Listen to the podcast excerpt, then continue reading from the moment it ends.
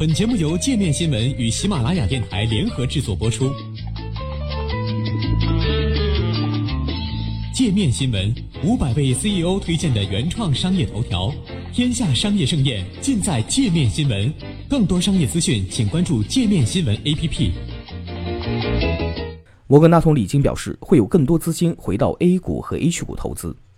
在二零零八年金融危机过去整整十年之后，全球经济最大的不稳定因素是什么呢？九月十九号，在天津夏季达沃斯论坛现场，摩根大通亚太区副主席李金对界面新闻阐述了全球经济的隐忧以及中国经济政策对未来全球经济增长的意义。李金指出，中国在全球经济有着举足轻重的地位，在全球经济体系中排名第二，对全球经济增长的贡献排名第一。中国对世界经济增长的贡献是百分之三十五左右，超出了美国。这样来看，中国经济在未来的走势会影响全球经济。目前，中国政府已经出台很多措施，比如说在货币政策、财政政策和汇率方面，经济现在基本上稳定下来。摩根大通认为，在未来数月还会有一些新的、更加积极的政策来刺激内需，刺激中国本土投资，特别是在基建方面。而且在积极的货币政策推动下，政府会更加关注民生、减税，帮助中小企业解决融资难、融资贵的问题。总体来看，中国今年经济增长速度预计会在百分之六点六啊，虽然低于去年的百分之六点九，但从全球的角度来看，这样的经济增长速度还是很可观的。而且不光看速度，也要看中国经济增长的质量。现在中国经济主要靠内需来拉动，个人消费占整个经济增长的百分之六十五左右，这个数字非常可观。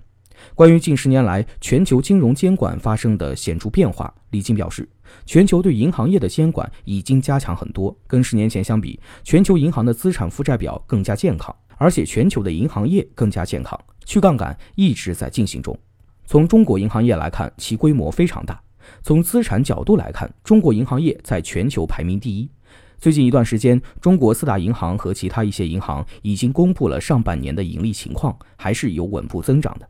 关于其他的新兴市场，包括土耳其、阿根廷、巴西和南非，这些国家面临的挑战更加严峻。他们多年以来是依靠外资来支持本土的经济。美联储最近一两年开始了加息周期，美元走强对新兴市场有些影响。但各个新兴市场国家的情况又有不同。中国的经济规模非常大，而且中国经济也是靠内需来拉动，所以在全球经济非常有挑战的情况下，中国政府还是有能力来抵御外围风险的。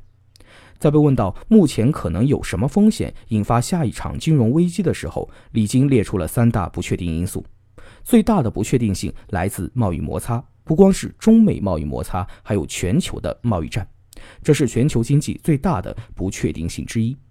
另外，新兴市场在2017年表现很好，但从2018年第二季度到现在为止，一些新兴市场国家货币贬值，通货膨胀升高，这些国家被迫加息，因为他们的货币贬值非常迅猛。这种情况就会有些传导作用，比如说土耳其、阿根廷表现不太好，他们的经济危机也会传导到新兴市场其他国家，这是全球经济的第二大不确定性。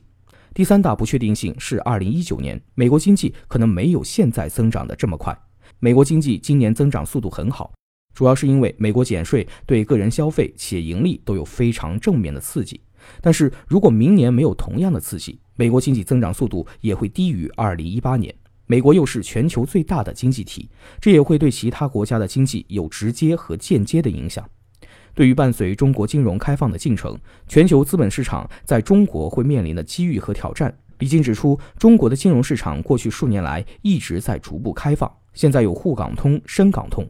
通过这样的机制，外资可以到中国市场来投资，而且中国公司也一直在走向海外。他表示，中国市场毕竟是全球最大的市场之一，很多外国投资者希望来中国投资。中国经济占全球经济的百分之十六。但中国股票市场只占全球指数的百分之三，这里的差距仍然很大。